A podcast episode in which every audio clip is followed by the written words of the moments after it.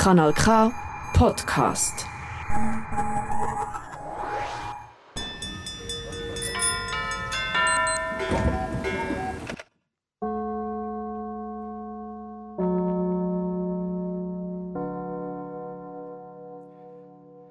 Guten Abend miteinander. Das ist der Odeon Talk aus dem Kulturhaus Odeon Zbruck. Mein Name ist Pascal Nater und ich begrüße da abwechselnd mit meiner wunderbaren Kollegin Céline Verdelis jeden Monat spannende Gäste. Zusammen mit einem kleinen Publikum schaue ich da aus der warmen Lounge in kalten Winterabend. Wir sehen direkt auf das Perron vom Bahnhof Zbruck. Die diesjährigen Filmtage Solothurn gehen zu Ende und alles redet über Sichtbarkeit vom Schweizer Filmschaffen. Bei mir zu Gast heute Abend ist eine Frau, die sich seit Jahrzehnten für den Schweizer Dokumentarfilm und den Film im Allgemeinen einsetzt. Die Schweizer Filmproduzentin Franziska Reck. Guten Abend, Franziska. Schön bist du da. Ich nehme an, du hast auch schon bald vierjährige Augen und bist jetzt tagelang in Solothurn gewesen. Nein, ich bin nicht tagelang. Ich bin äh, einzelne Tage hergefahren für die wichtigsten Premieren von Bekannten oder für Meetings oder für Podien. Das Jahr haben wir sehr vorsichtig müssen sein. Man hätte ja nicht können, das Klassische, was man am Festival eigentlich das Wichtigste und das Zentralste ist, nämlich die sogenannten Aperos nach dem Film, dass man sich auseinandersetzen über den Film, dass man sich kann begegnen, dass man einen Diskurs führen. kann. Das ist natürlich das Jahr sehr beschränkt gewesen. Und trotzdem hat es sehr schöne Momente gegeben, wenn wir doch gemeinsam in einem grossen Saal wieder einmal dürfen, äh, Film auf der grossen Leinwand geniessen und hören. Und jetzt bist du da auch mit dem öffentlichen Verkehr angereist und das Reisen in Aargau ist für dich ein Heiko. Ein bisschen ein Heiko, ja. Stimmt, ich bin eine Aargauerin. Ich bin eine Lenzburgerin und bin hier aufgewachsen und bin dann aber äh, kurz vor 20 äh, Richtung Zürich gezogen. Das war auch eine Zeit, wo man beim Aargau viele AKWs und viele Autobahnen gebaut hat. Und dann habe ich das Gefühl, ich brauche mal ein bisschen andere Luft. Zürich ist vielleicht nicht viel frischer, aber es ist ein bisschen weltoffener. Damals auf jeden Fall gewesen. Darum äh, arbeite ich und lebe ich jetzt schon ein paar Jahrzehnte in Zürich. Aber äh, arbeiten wir sehr oft weltweit. Du hast das Lehrerinnen-Seminar gemacht in Wohlen. Das war so deine erste Station noch im Aargau. Ja, uns haben sie damals von Lenzburg auf Wohlen geschickt, was wir ganz furchtbar gefunden haben, weil wir ja nicht in katholische Ecke, das war damals noch alles ganz wichtig. Gewesen. Wir waren auf Aarau ausgerichtet, also Kanal K, oder, in dieser Richtung. Wir sind trotzdem auf das Wohlen. Das Lehrerinnen-Seminar hat sich aber sehr viel, äh, würde sagen, sagen, offener und liberaler entpuppt. Wir haben nämlich unter anderem einen Filmclub gehabt und dank dem habe ich dann auch das erste Mal an Solothurner Filmtag dürfen. Also gehen wir mit so 16, 17. Und das ist für mich sehr, sehr ein eindrückliches Erlebnis gewesen, Filme zu schauen und nachher durch die Stadt äh, zu spazieren, im Nebel oder im Schnee, was auch immer, und an diesen Filmen rumzinieren. Es war noch sehr viel kleiner. Gewesen. Und das ist, glaube ich, schon mal der erste Zugang von mir zum Film, äh, was mich das Leben lang jetzt gehabt hat und fasziniert. Sagen wir schnell für die Generation Netflix, Filmclub? Also, so, es hat in den 50 ich, will, also, ich bin nicht wirklich präzise Historikerin, aber es hat eine Zeit gegeben, wo es dann wirklich auf die Nouvelle Vague gegangen ist, die neue Art von Filmschaffen gegangen ist, 60er, 70er Jahre. Und dann hat es sehr viele Filmclubs gegeben, vor allem von den Mittelschulen. Das war eigentlich wie ein Off-Kino. Weil damals hat es eigentlich ausschließlich das kommerzielle Kino mit grossen, grossen Filmen. Und quasi den eigenständigen, kleineren Film hat es gar noch nicht gegeben. Oder auch der politisch engagierte Film, gerade der, äh, der dokumentarische Film, den hat man am ehesten in diesen Filmclubs gezeigt. Auch von den Universitäten hat es das gegeben. Und eben bei uns in Zolen hat es, in Wohlen hat es, Zolen, Schneiden. Das, das ist ein schöner ja, Mix, oder? Wohlen, Wohlen und Solothurn. Ja, sehr gut. hat es den Filmclub im Kino, im Kino auch gegeben. Und wir haben das Programm zusammenstellen Genau. Das ist so die erste Begegnung mit Film auswählen, Film kuratieren. Ja, das ist die erste Begegnung und wo ich dann äh, auf Zürich bin studieren, hat mich natürlich der Film immer wieder äh, interessiert. Wir sind wieder auf Solothurn gegangen Und äh, ich habe Soziologie studiert und äh, Ökonomie, äh, Ethnologie. Äh, damals hat man noch mehrere Fächer miteinander studiert. Bin aber eigentlich immer Werkstudentin gewesen und bin dann in ein Filmhaus gekommen, äh, wo ich dann in einem Filmverleih arbeiten konnte. Kleine Klammern, äh, aus Versehen ein Bürobrand haben wir veranstaltet, aber die haben uns das verziehen und wir sind dann so in die Filmbranche eingestiegen. Das war dann 80er Jahre. Stopp schnell. Bürobrand und Film, also so klassisch mit dem Filmmaterial und Sonne und Nein, so. nein, wir hatten einfach ein Soziologinnenbüro in dieser Zeit, das Studentinnen. Das sind auch noch mal sehr andere Zeiten wie man studiert hat. Wir haben sehr eigenständig können eigentlich unsere Formen von Studien, Studium äh, können konzipieren. Wir haben auch internationale Professorinnen können einladen. Das habe ich ganz toll gefunden, weil äh, es hat, das war natürlich auch die Zeit von so einer äh, Recherche, gerade im Bereich vom ganzen Frauen und Feminismus. Und so hat man dann führende Professorinnen aus dem damals Holland, Deutschland können einladen.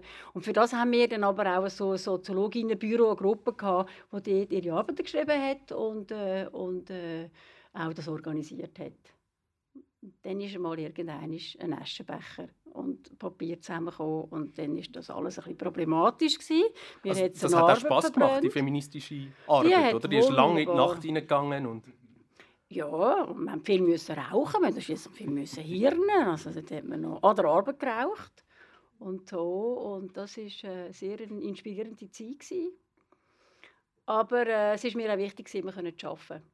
Und das war dann eine ganz schöne also Fügung. Gewesen. Ein bisschen heiß mit dem Feuer, aber eine schöne Fügung, dass dem Film bei Zürich, das ist ein Filmverleih, den es heute noch gibt, ein engagierter, äh, sehr toller Filmverleih, der jetzt auch wunderbarerweise einen Generationenwechsel geschafft hat, was nicht selbstverständlich ist bei diesen Gründerfirmen.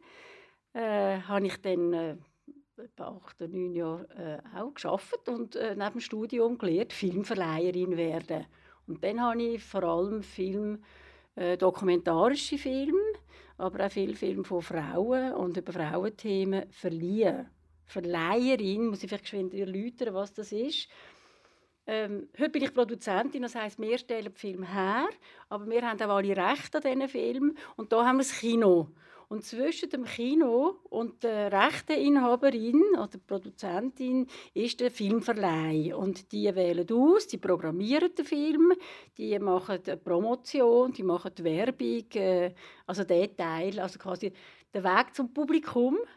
Oder? Das ist echt der Filmverleih, wo, wo den Weg zum Publikum konzipiert, promotet und mit den Kinos dann gute Lösungen findet, damit äh, man auch schöne Formen kann finden um ein bisschen Publikum ins äh, Kino rein zu locken. Weil es sind ja nicht immer nur die grossen Unterhaltungsfilme, also gar nicht, äh, wo wir damals schon verliehen haben, die wir heute produzieren. Man muss keines einfallen lassen. Du hast gesagt, das hast du einfach on the job gelernt. Du bist da irgendwie ja. reingewachsen. Ja. Das war schon die Zeit, die 80er Jahre, wo also Filmproduzentin also definitiv noch nicht lernen in Europa. ZHDK, Filmschule äh, hat, äh, egal, all das hat es noch nicht gegeben. Äh, ich kann mich erinnern, die Kameramänner vor allem sind äh, Belgien, London auf die Filmschule gegangen. Es hat DFFB in Berlin gegeben, es hat AFF in München gegeben, wo Regie äh, und Kamera und glaube auch Schnitt können studieren. Aber jetzt unsere Arbeit, das haben wir einfach also als Verleiherin so müssen lernen und nachher als Produzentin auch. Heute kann man selbstverständlich den Beruf in der Schule lernen. Ihr habt das aber dezidiert in der Schweiz machen. Du bist aus dem katholischen Wohlen gekommen. Nein, nein, aus dem protestantischen Lenzburg. Nur, oh, gut, ja, katholisch Wohlen in ja, ja, Schule, oder? Nur vier Jahre, also oh. ist verglichen. Aber es ist quasi nicht groß, also so schnell wie möglich aus der Schweiz raus ist es jetzt nicht in diesem Alter. Nein, nein. Ähm, ich glaube, Zürich hat mir schon sehr viel geboten. Also auch mit dem Studium. Klar ist man ins europäische Ausland gereist. Wir haben den grossen feministischen Kongress definitiv nicht in Zürich gehabt, sondern irgendwo in Holland oder in Berlin. Und dann ist man aber sehr schnell als Verleiherin natürlich auch die Festival einkaufen. Also damals war Leipzig ein sehr, sehr wichtiges Festival, gewesen, vor allem für dokumentarische Filme. Äh, NIO hat es damals schon in der Schweiz. Locarno ist klar in der Schweiz. Äh, Berlinale ist klar, ist wir gegangen. Cannes einmal, aber dann äh, ist nicht so mein Cup of Tea. Aber dort sind wir dann auch zusammen tapfer mal gegangen. Also noch als sehr junge Leute. Damals, was ist das? 4, 4 5, 86. Ähm, ja, und ich, äh, ich, da, ich, sehr, äh, ich habe ja auch Ethnologie studiert und sehr interessiert war, bin immer auch an anderen Kulturen, anderen Welten, sowohl in der eigenen Kultur wie auch in der fremden Kultur, haben wir dann äh, äh während dem Verleihen relativ tiefig äh, eine Einladung nach Ouagadougou organisiert. Eine Einladung nach Ouagadougou, Ouagadougou organisiert? Macht man mal so schnell? Schnell, also ähm, waren schon andere Zeiten. Gewesen. Das war einfach das grosse panafrikanische Festival gewesen, damals. Im heutigen Burkina Faso hat damals schon Burkina Faso geheißen. Wir wissen, gerade vor vier, fünf Tagen haben sie wieder einen Putsch gehabt.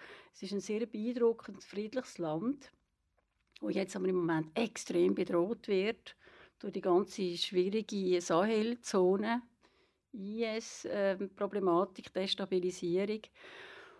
Und das, äh, der Besuch von dem Festbago in Ouagadougou, das ist natürlich schon sehr, sehr beeindruckend gewesen, weil man fährt schon etwas äh, an lernen, wie die Welten anders sind und wie damals afrikanische Filme überhaupt gezeigt worden sind. Cinemobil hat es gegeben, oder wie sie hergestellt worden sind. Das hat mich sehr nachhaltig beeindruckt. Ich habe dann ja auch nachher einige Mal in Afrika äh, Filme hergestellt.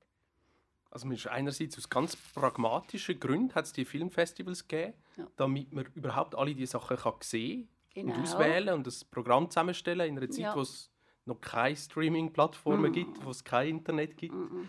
Und man das wirklich dort gegangen ist, als Teil von einer professionellen, kleinen Clique, die sich mit Film beschäftigt.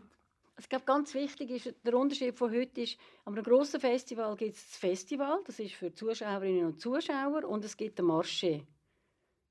Oder? Da gibt es einen Markt. Und das sind vollkommen getrennte Bereiche mittlerweile. Und der Markt der läuft jetzt gerade in der pandemischen Zeit meistens ausschließlich digital. Also der Berlinale Markt, äh, wo übrigens eine Schweizerin, Becky Probst, aufgebaut hat, seit ja vor Jahrzehnten schon, der läuft auch digital. Und das Festival selber in den Kinos, physische, das haben sie jetzt verkürzt auf eine, auf eine Woche. Und damals war es aber so, dass es nicht gegeben. Also Presse und, und, und, und Einkäuferinnen und Wölzählerinnen und Verleiherinnen und Publikum, wir sind alle miteinander in der Vorführung gesessen.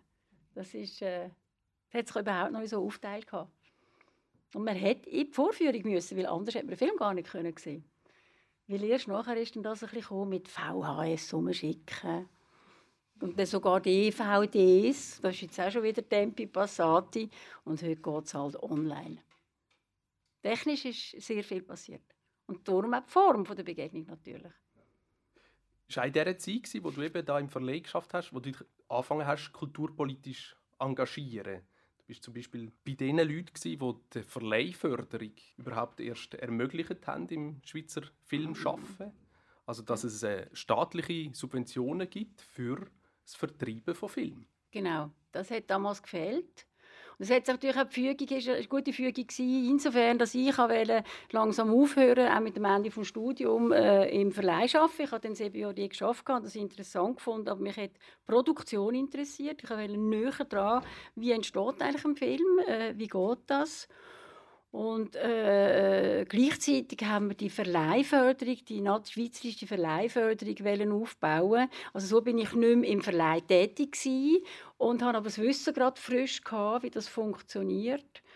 Ähm, weil es hat eine Herstellungsförderung gegeben beim Bundesamt für also Kultur. Also das Film überhaupt Film machen, drehen, drehen, alle die Geld Menschen anstellen, Herstellung hat es gegeben aber die Auswertung nicht. Und äh, wir sind natürlich, wir haben, sind sehr viele engagierte Verleiherinnen und Verleiher gewesen. Zum Beispiel damals Trigon, die war damals noch recht jung. Gewesen.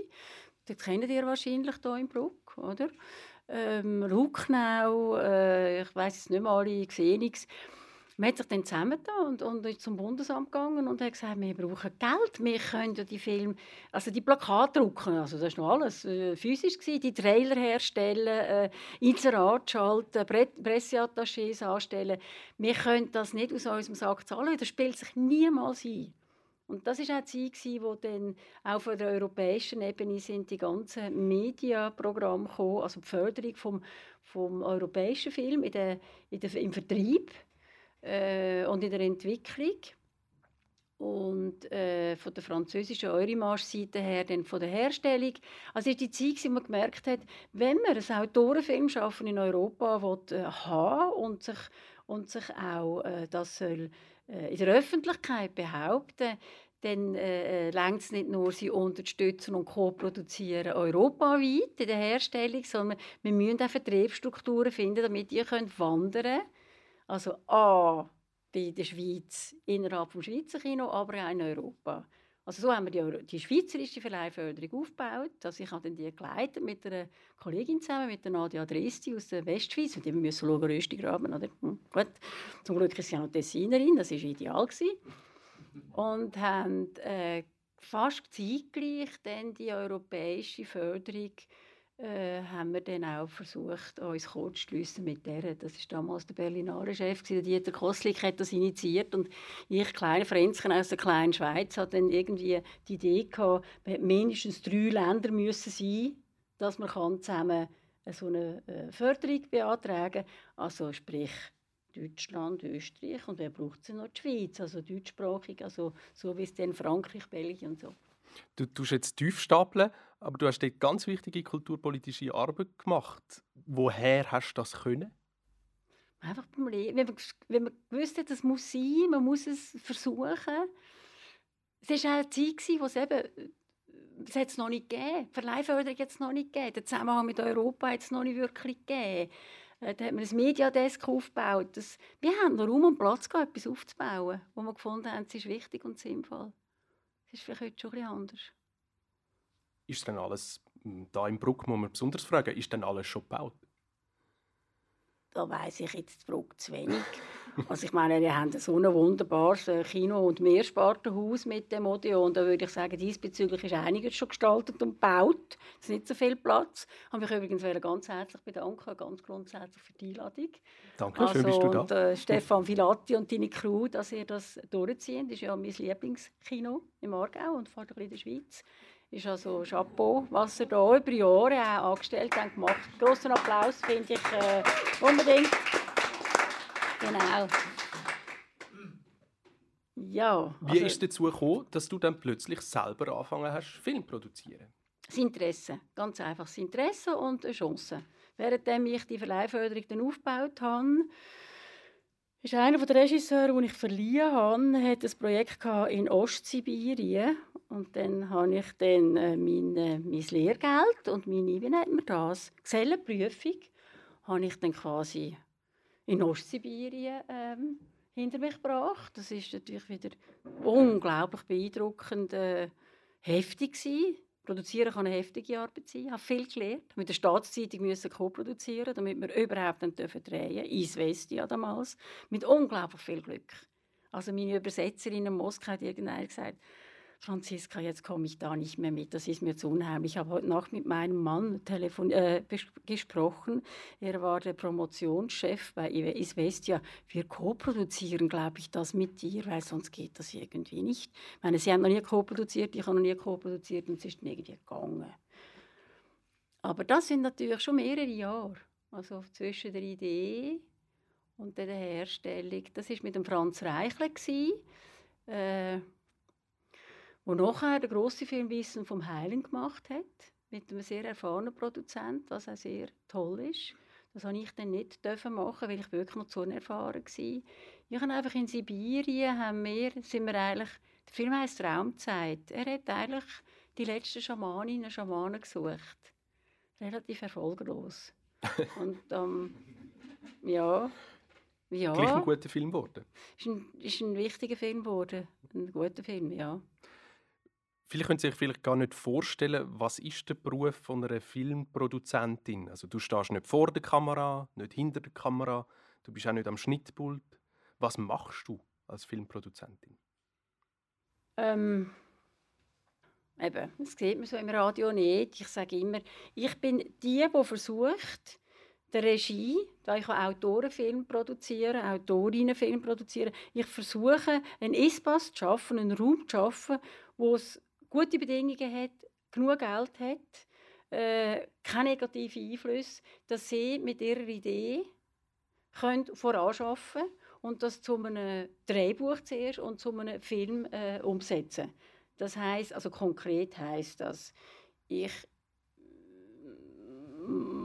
ich sage manchmal, es sind einfach ein vorübergehende Heiraten mit den Regisseurinnen und Regisseuren. Wie man geht dann doch zwischen zwei bis fünf, sechs Jahren geht man einen gemeinsamen Weg. Es geht so lange eine Herstellung von einem Film zwischen der ersten Idee und dem Abschliessen vom Auswerten. Du sagst, es ist eine Heirat.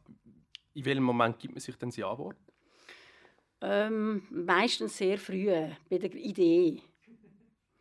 Das heisst, es eine lange Zeit. Und es ist also ein Zug auf Fahrt. Und man kann nicht mehr abkumpen.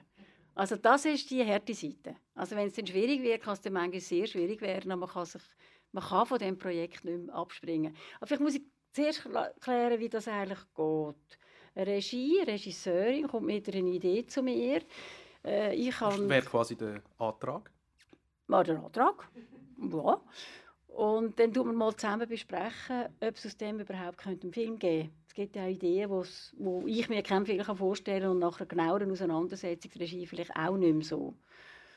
Und ganz technisch tut man dann die Idee mal entwickeln, die tut man dann finanzieren oder nicht, dass die Regie wirklich Zeit hat, eine Entwicklung zu machen, zu recherchieren, nachzuforschen. Eben, wenn es in Sibirien ist, ist es ja ein bisschen aufwendig. Entwickeln bedeutet, man muss das so können verbalisieren, dass jemand Fremdes euch auch glaubt, das wird ein guter Film. Ja, genau, genau. Also einerseits muss man ja recherchieren, was ist eigentlich, was ist wirklich die Essenz vom Projekt wie, mit was für Protagonistinnen und Protagonisten, also Darstellerinnen und Darsteller im Film, will man das machen? Gibt es das überhaupt? Welche Form hat der Film? Ist das ein äh, beobachtender Dokumentarfilm? Ist das ein Dokumentarfilm mit Trickfilmteil drin? Ist es ein Dokumentarfilm, der gleichzeitig auch noch Musikfilm ist? Also man muss, der dokumentarische Film ist ja ein, riesen, er ist ja ein Riesenthema und es gibt ganz viele verschiedene Formen. Also man muss den Inhalt festlegen, man muss äh, festlegen, wie erzählt man den Inhalt, durch ein Drehbuch, eine Drehvorlage und was ist eigentlich die ungefähre Form. Wir sollen fürs Kino verheben. Und da sind ihr als Ehepärli, Regisseurin und Produzentin beide dabei, die das entwickeln? Und gleich heisst es am Schluss Regie nicht Franziska Reck.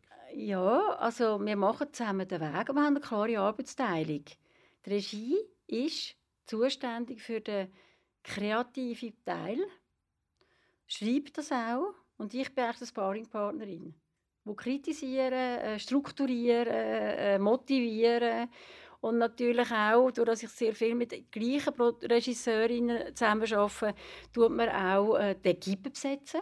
Man muss auch zusammen recherchieren. Also ich gehe oft auf die Recherche, gerade vor allem, wenn man in äh, schwierigen Regionen dreht auf dieser Welt, muss man auch schauen, kann man überhaupt drehen, was sind die Voraussetzungen. Das ist meistens wichtiger, als, als dann auf den Dreh gehen. Also je nach Projekt gehe ich dann auch mit auf den Dreh, aber manchmal ist es gar nicht nötig oder gar nicht sinnvoll. Weil Dreharbeiten besser von Leuten vor Ort, die sich besser auskennen, durchgeführt werden. Aber die muss ich auch vorher kennenlernen und können für die Aufgabe gewinnen. So. Das ist so die Realisierungsebene. Aber die andere Ebene ist natürlich die rein, sagen wir mal, administrativ-bürokratisch. Ich muss alle Rechte haben, ich muss mit allen Leuten Recht klären. Vor allem muss ich aber auch finanzieren. Also ich bin ja nicht die amerikanische Millionärin, äh, Produzentin, die mit dem Cadillac unter Stumpen kommt und äh, kann sagen, liebe Anka Schmid, da haben wir drei Millionen, willst du einen Film machen? Sondern die Regie muss ihre Drehbücher oder auch ihre Entwicklungsdossier abliefern, weil mit denen und dank denen und dank meinen Text und Budget und allen zunehmend mehr administrativen Informationen tun wir zusammen beantragen und äh, müssen Gremien, Fernsehen, Bundesamt, das Aargauer Kuratorium und, und, und überzeugen und so eigentlich das Budget covern. Das heißt, ihr müsst zu einem Zeitpunkt, wo wirklich noch nicht wahnsinnig klar ist, was aus dem Film wird, behaupten, das ist ein Film, der wird genau so und es wird super. Ja, man ist ja vielleicht mehr oder weniger gut im Behaupten. Moment schnell. Es gibt natürlich zwei Stufen. Man kann auch eine Entwicklung finanzieren und dann weiß man sehr viel mehr nachher. Und dann kann man das Drehbuch schreiben und dann ist man sich wirklich sicherer. Aber man muss ganz ehrlich sein, ein dokumentarischer Film kann auch anders rauskommen. Aber ich glaube, grundsätzlich tut man heute die Film schon mehr konzipieren, wie auch schon früher. Zum schnell, damit man sich das vorstellen kann, von dieser ersten Idee, bis ihr nachher genug Geld gesammelt habt, um einen Produktionsentscheid zu fällen. Von wie mhm. vielen Wochen, Monaten, Jahren reden wir da? Das ist meistens ein Jahr etwa. Also ein und Jahr, dann hat das Fernsehen gesagt, ja, mit dem Kopf ah, bis man dann wirklich dann finanziert ja. ist und wirklich einen Startschuss äh, geht zum Realisieren, das geht schon ein bis zwei Jahre. Und dann Finanzierung ein halbes Jahr, wenn es ein bisschen gut läuft, und dann die Realisierung. Und dann kommt die ganz grosse Schnittphase. Die ist lang, die ist Monate. Und äh, das macht man ja dann auch, also mit einer Kötterin, Kötter, wo man sich sehr gut versteht. Die Besetzung der Equipe ist sowieso sehr wichtig. Also die andere Heirat äh, auf dem Set ist äh, Regie und Kamera. Die müssen sich quasi können verständigen ohne viel Verbalität. Das sind schon... Ja, und dann tut man schneiden und dann kommt aber die sogenannte, nach dem Picture Log, also wenn der Schnitt fertig ist und er steht, dann geht eigentlich das fertig konzipierte filmische Werk noch in die Veredelung, das heißt die Tonstudios, ganz wichtig, und die Bildstudios und wird dann wirklich veredelt. Das ist also Color Grading im Bild, ähm, Titel, alles. Gerade Color Grading bedeutet, dass alle die Bilder, Bilder ihrer Farbigkeit genau, irgendwie ein schönes genau, Gesamthaft genau, ergeben, stimmt, ähnlich genau. wie bei der Tonmischung. Ganz genau. Und. Tonmischung ist dann ganz wichtig. Musik, die dann dazu kommt. Ich sage immer, die Hälfte beim Film ist die Hälfte Bild und die Hälfte ist eben Klang und Ton. Das ist ganz, ganz wichtig. Äh, der Ton, nicht und Bild. Dann ist der Film fertig. Und dann könnte man eigentlich sagen, fängt deine Arbeit nochmal von vorne an? Von vorne nicht. Von vorne nicht. Aber es ist dann nochmal doch rund ein Jahr. Äh, was man auch schon während der Herstellung noch macht, der Fertigstellung, während einem Jahr tut man den Film versuchen, zum Publikum zu schicken. Und da arbeiten wir sehr nah mit den Verleihern zusammen, aber auch sehr engagiert äh, von unserer Seite. Das ist die sogenannte Auswertungsphase. Das ist eigentlich die, also die dritte Phase. Also nach dem, nach dem Aufbau, erste Phase, zweite Phase, Umsetzung, Realisierung ist die dritte Phase, die Auswertung wo mir sehr wichtig ist, weil wir machen ja unsere Filme nicht für die Schublade, obwohl es ja eben nicht unbedingt Filme sind, wo man kann einfach einen Titel aufschreiben und dann kommen alle. Und darum ist die Auswertungsphase äh, sehr engagierte, also es gibt viel Arbeit. Ist aber auch sehr spannend. Man bringt natürlich auch viel mit, eigentlich mit einem Rucksäckchen aus der Herstellung. Hat man Zusammenhänge, man hat Beziehungen, man hat vielleicht auch Deals. Einer der nächsten Filme haben wir mit der SBB, wir haben den Zürcher Hauptbahnhof, wir haben mit, mit ihnen natürlich einen Vertrag müssen machen, dass wir haben dürfen drehen, aber dass wir dann auch zusammen in der Auswertung können zusammen arbeiten und da haben wir einen tollen Promotionspartner. Das sind ganz wichtige Spazierstöcke für den Weg zum Publikum. Genau. Und dann in der Auswertung Kino, aber selbstverständlich Festival, national, international. Man schaut, dass man einen Worldseller, Worldseller hat, wo die Filme weltweit auch umbringen und auch verkaufen, auch ins Fernsehen. In der Schweiz haben wir eigentlich alle Filme mit dem Fernsehen co-produziert. Also kommen sie dann sowieso, wenn sie vorher äh, im Kino sind oder in der Tournee sind oder in Vorführungen sind oder eben Hybrid, auch online gezeigt worden sind. Ähm, Im Fernsehen werden sie ausgestrahlt und mittlerweile auch im Play Suisse nachher noch gezeigt, wo wir dann alle wieder gratis schauen können. Also das ist ein langer Weg und das geht eben, geht eben zwischen zwei bis fünf, sechs Jahren. Du bist von der Idee eben bis zum letzten Spielen von dem Film dabei, länger als jede und jeder andere, die an einem Film beteiligt sind. Ja, der Regie schon auch. Ohne die ja, du, die sind irgendwann mal gegangen und du vertrittst nein, nein, Film noch weiter, oder? die Auswertung wird natürlich, klar, das sind verschiedene Phasen. Also die Auswertung äh, gibt dann nur Sinn, wenn die Regie bereit ist, äh, mitzuarbeiten. Weil sie müssen oft auch auftreten. Also hier in, in, in, in Bruck haben wir fast von jedem Film eine schöne Vorpremiere können machen Und die ist natürlich schön und interessant, wenn die Regie präsent ist.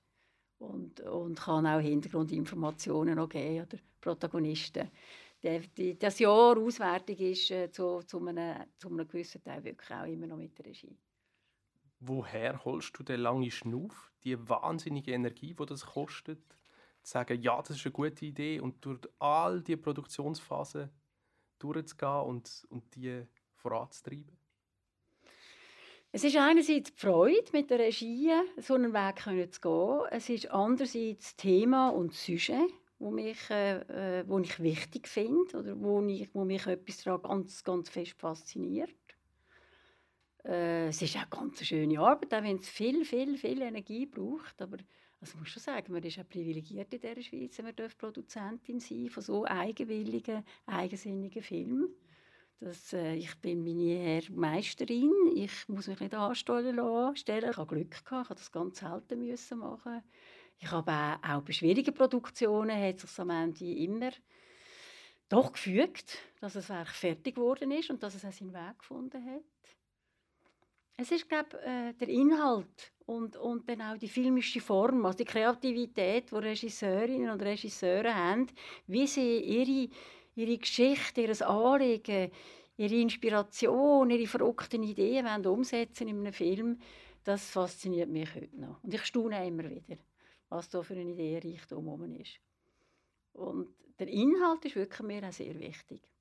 Also ich habe festgestellt, wenn ich zurückschaue heute, ich jetzt eben nicht mehr 40, 50 bin, sondern eben schon über 30 Filme produziert habe, das sind wirklich eher so sozialpolitisch engagierte Filme und das ist, glaube ich, so mein Main-Stück.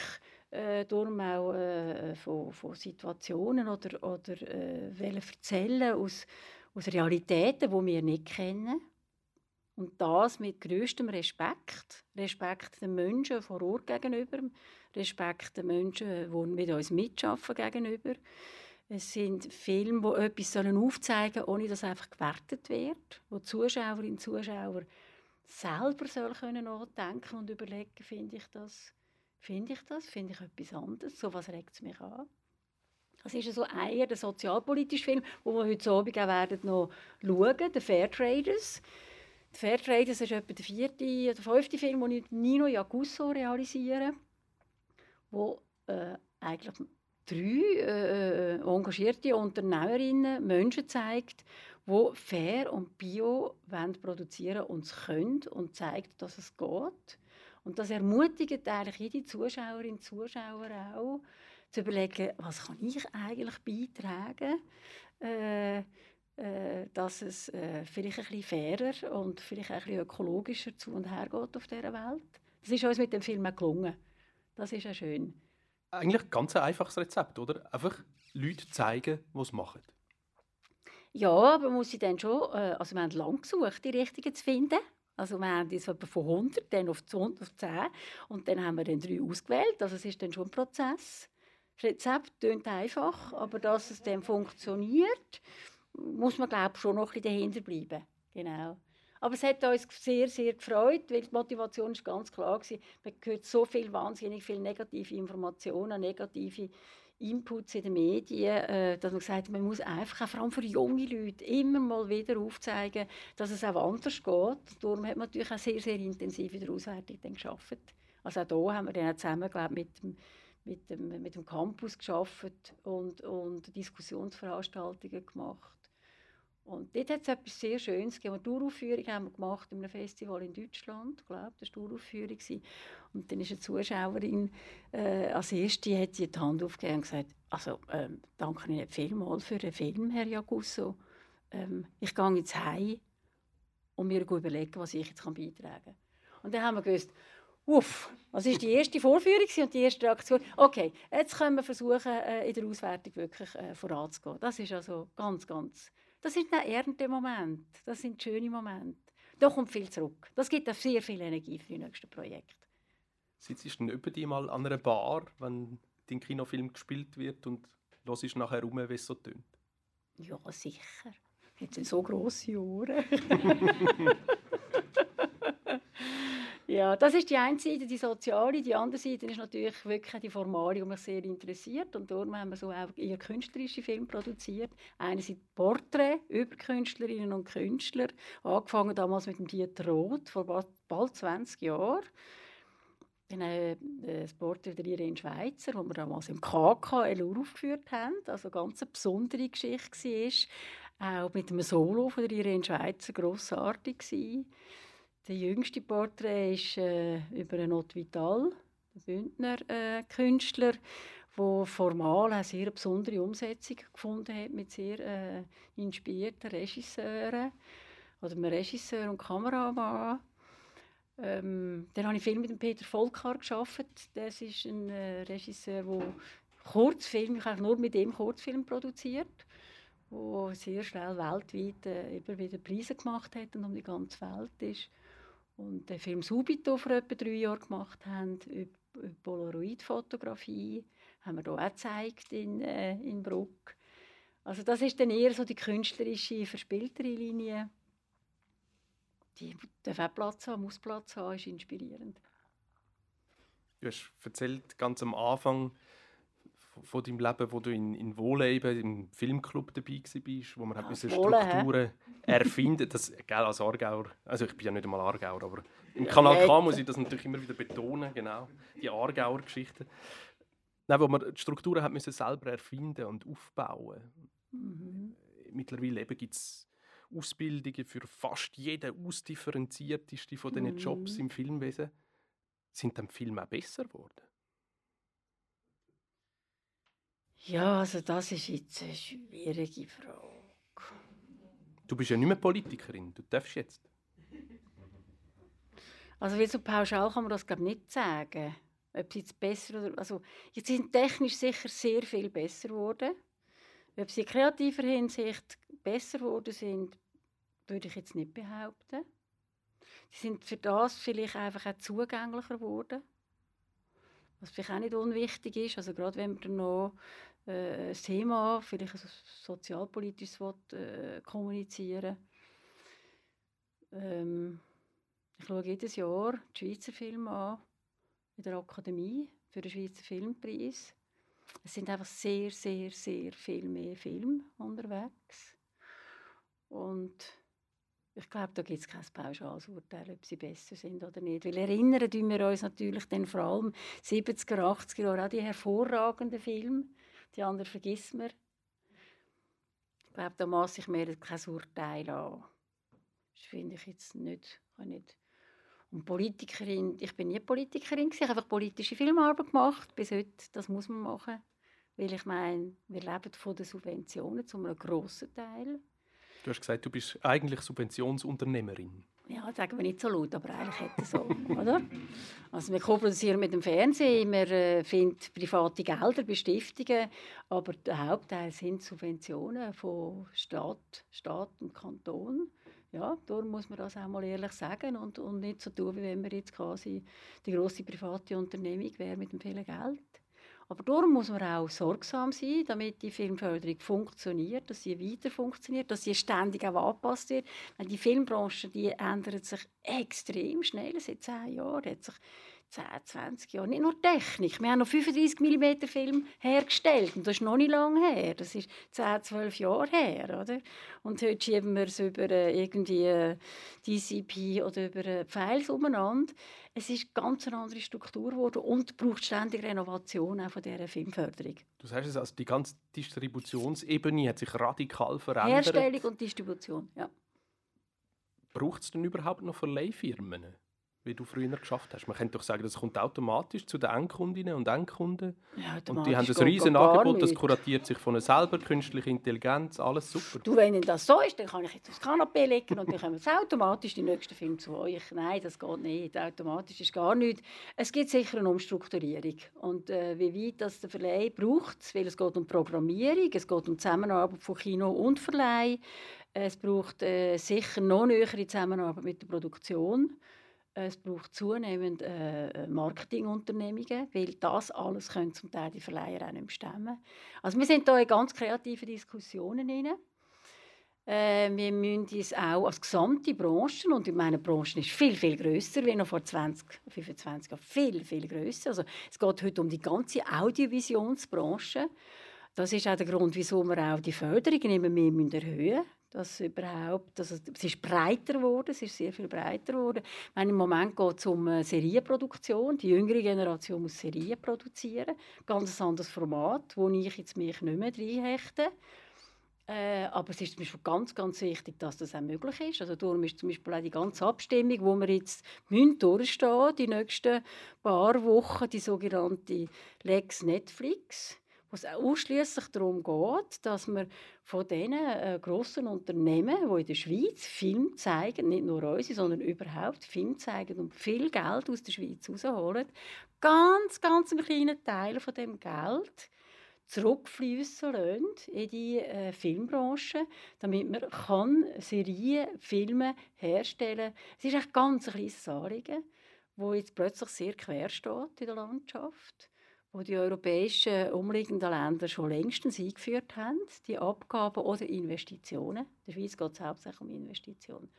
Wo man wahrscheinlich vor 10 oder 15 Jahren zu langsam war, um zu sehen, da kommt etwas, da müsste ja. man ein bisschen regulieren, weil sonst ja. geht es kaputt. Ja, es ist etwa vier, fünf Jahre her, wo man gesagt man hat schon länger gesagt auf der Europaebene und wir bin auch bei der Branche, äh, das ist etwa vier, fünf Jahre her, gesagt, jetzt muss man das einfach äh, versuchen und darum äh, Filmförderung und das Filmgesetz ändern. Und das ist ja eigentlich alles durch das Parlament. Und jetzt hat es einfach eine äh, junge, dynamische, vor allem Herren, die einfach meinen, wir müssen jetzt auf dem, auf, auf sogenannte Freiheitsideen umreiten, wo, ich glaube, das ist gar nicht das Thema bei dem aber es ist äh, wichtig und da wird die Filmbranche ganz fest gefordert werden, wie damals bei No Bilag, dass wir jetzt eine Kampagne äh, halten und, und, kommuniziert und die komplexe Materie gut kommuniziert und nicht äh, vereinfacht wie die Schlagwörter abtut. Das Gleiche für die Medienförderung, die jetzt auch da steht. Das ist ganz wichtig für unsere Filmbranche. Eine gute, wir, wir, äh, die gute Filmkritik und das Feuilleton, das haben wir ja schon längstens fast ein bisschen verloren. Aber dass man noch ein bisschen fundierte äh, Recherchejournalismus hat in dieser Schweiz, das ist überhaupt weltweit ist halt schon wichtig. Dein Wort in Mikrofones Ohren. Mhm. Kanal K macht auch sehr gern Werbung fürs Mediengesetz. Kanal K.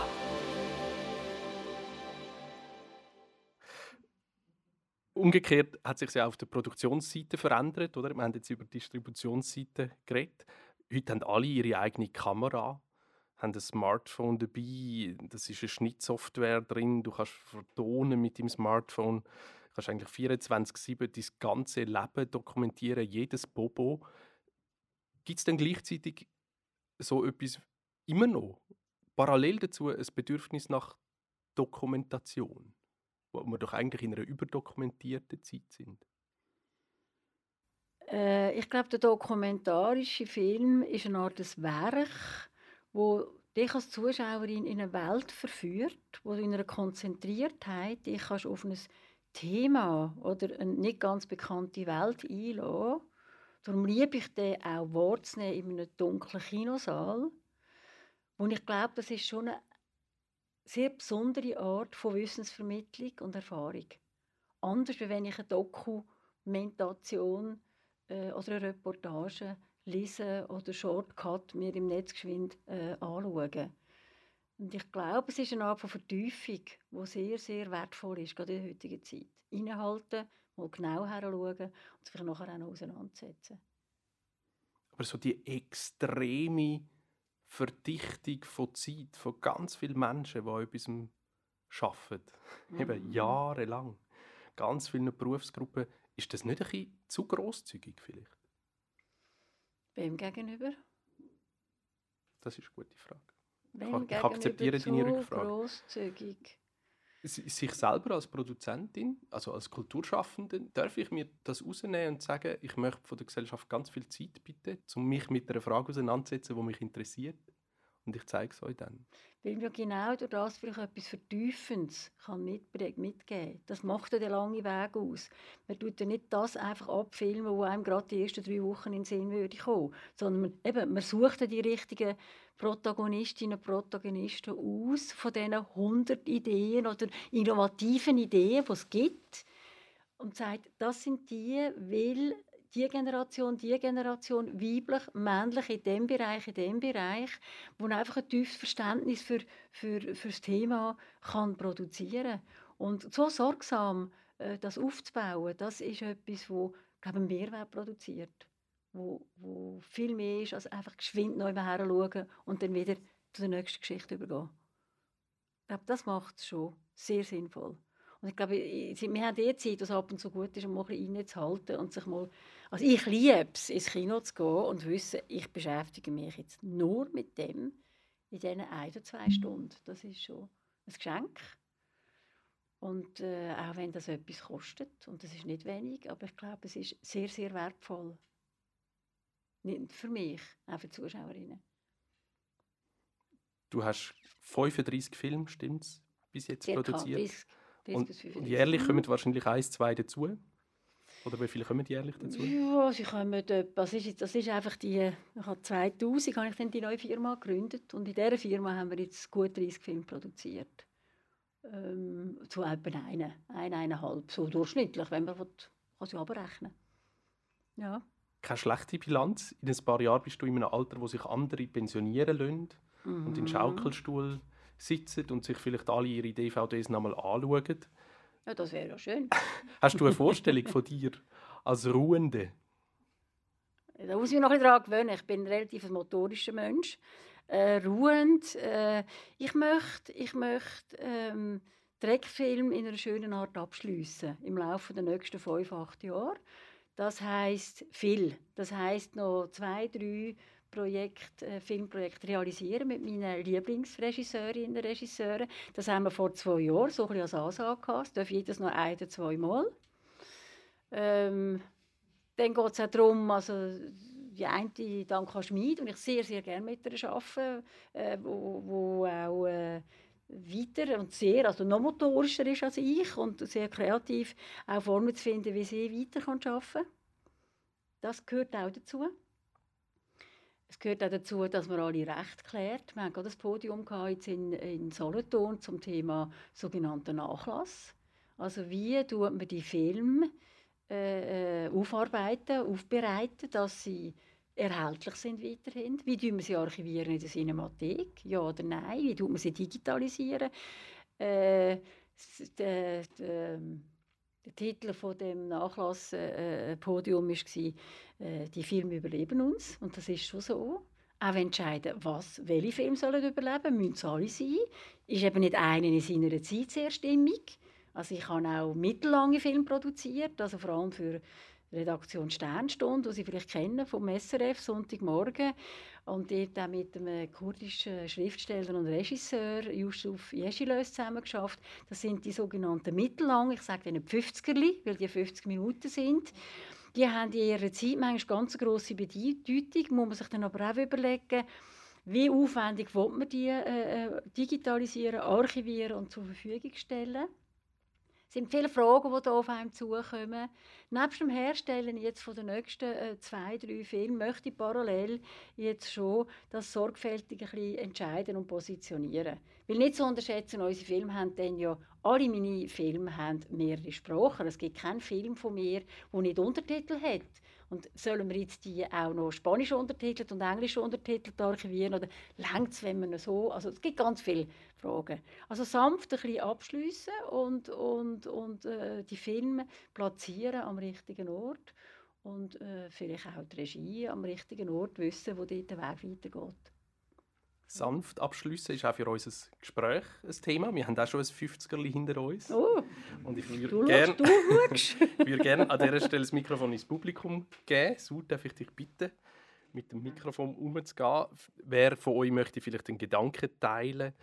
Franziska Reck etwas fragen? Wer hat vielleicht eine gute Idee für einen Doc-Film und möchte empfehlen an dieser Stelle?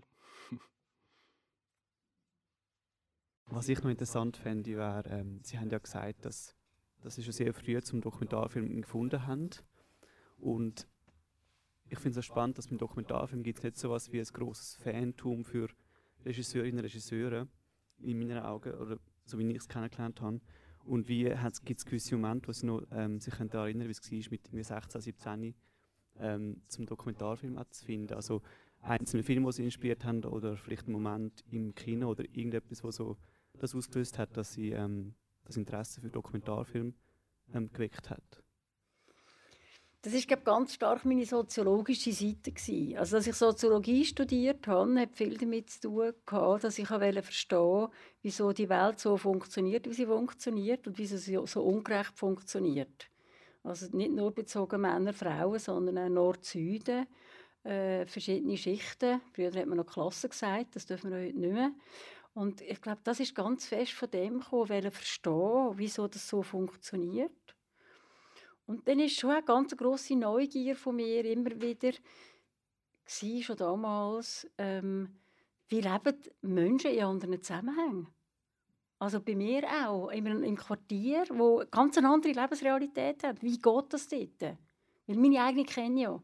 Und eine andere, äh, äh, die hat mir die Welt erweitert, meinen Kopf erweitert. Oder mein eigenes Leben natürlich reflektiert. Ich glaube, das ist ganz fest von dem gekommen. Neugier aufs Reale.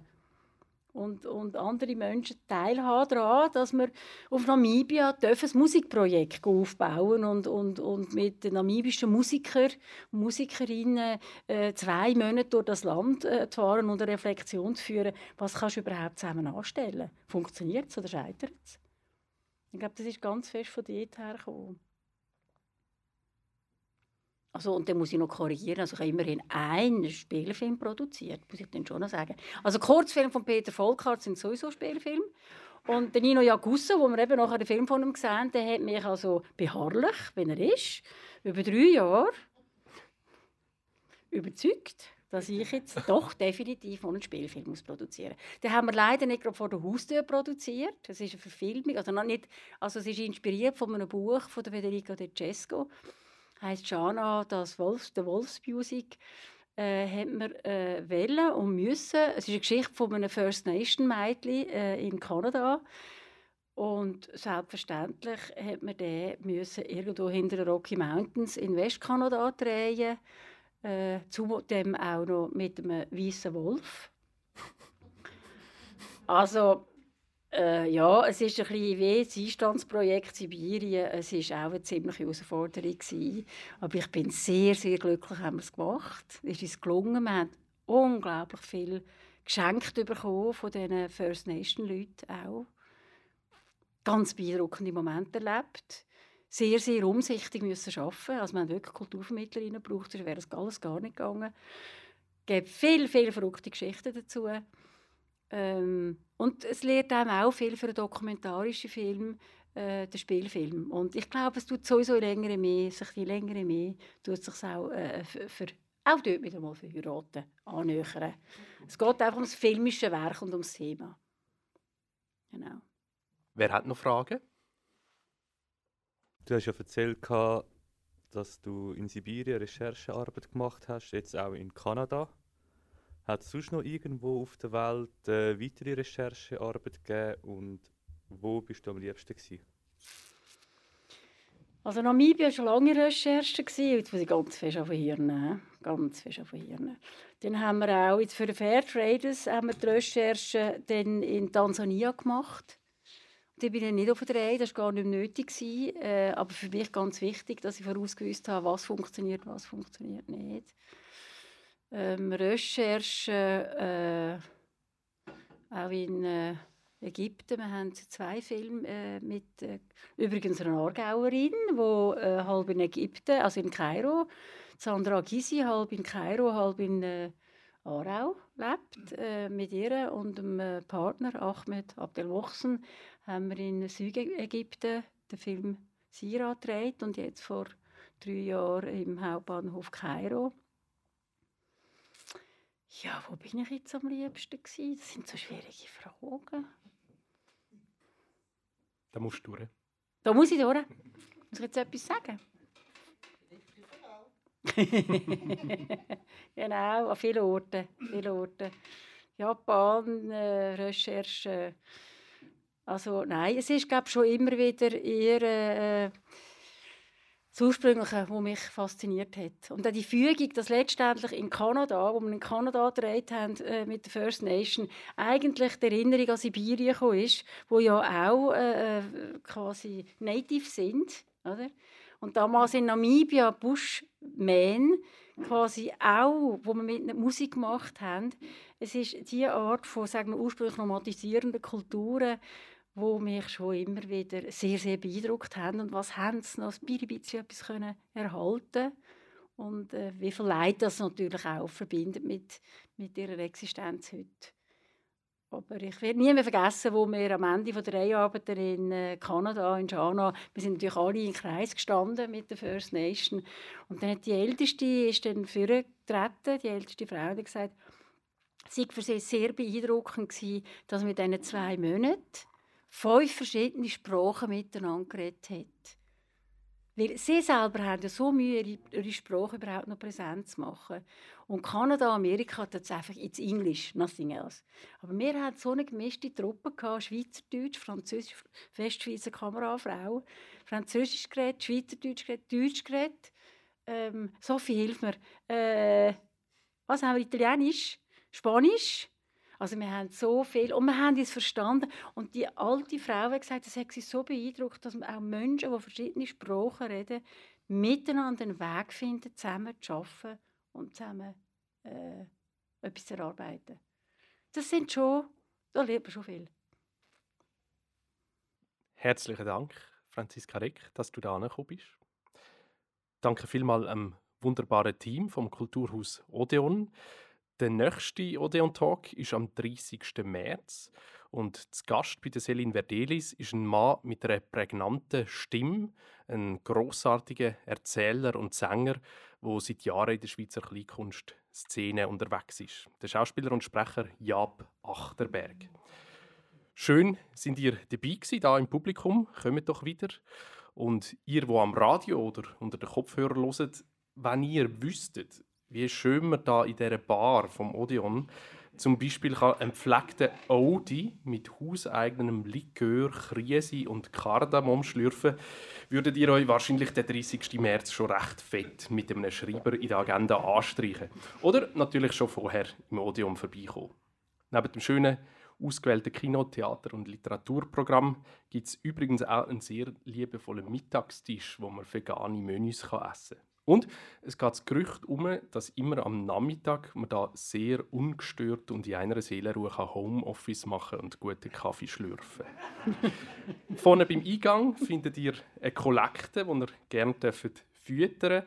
Und Franziska hat sehr viele DVDs von verschiedenen Filmen von ihr mitgenommen, wo man sehr gerne mit ihr darüber reden und sich glaube auch bedienen. Die einen sind im Verkauf, die anderen dürfen wir einfach mitnehmen. Und euch danke ich vielmal fürs Zuhören und wünsche euch einen wunderbaren, schönen Abend. Und im Kanal K geht es jetzt weiter mit dem Musikprogramm. Jetzt wünsche ich euch einen schönen Abend. Danke vielmals, bist du da gewesen. Danke vielmals, dir Pascal, für einen schönen Abend.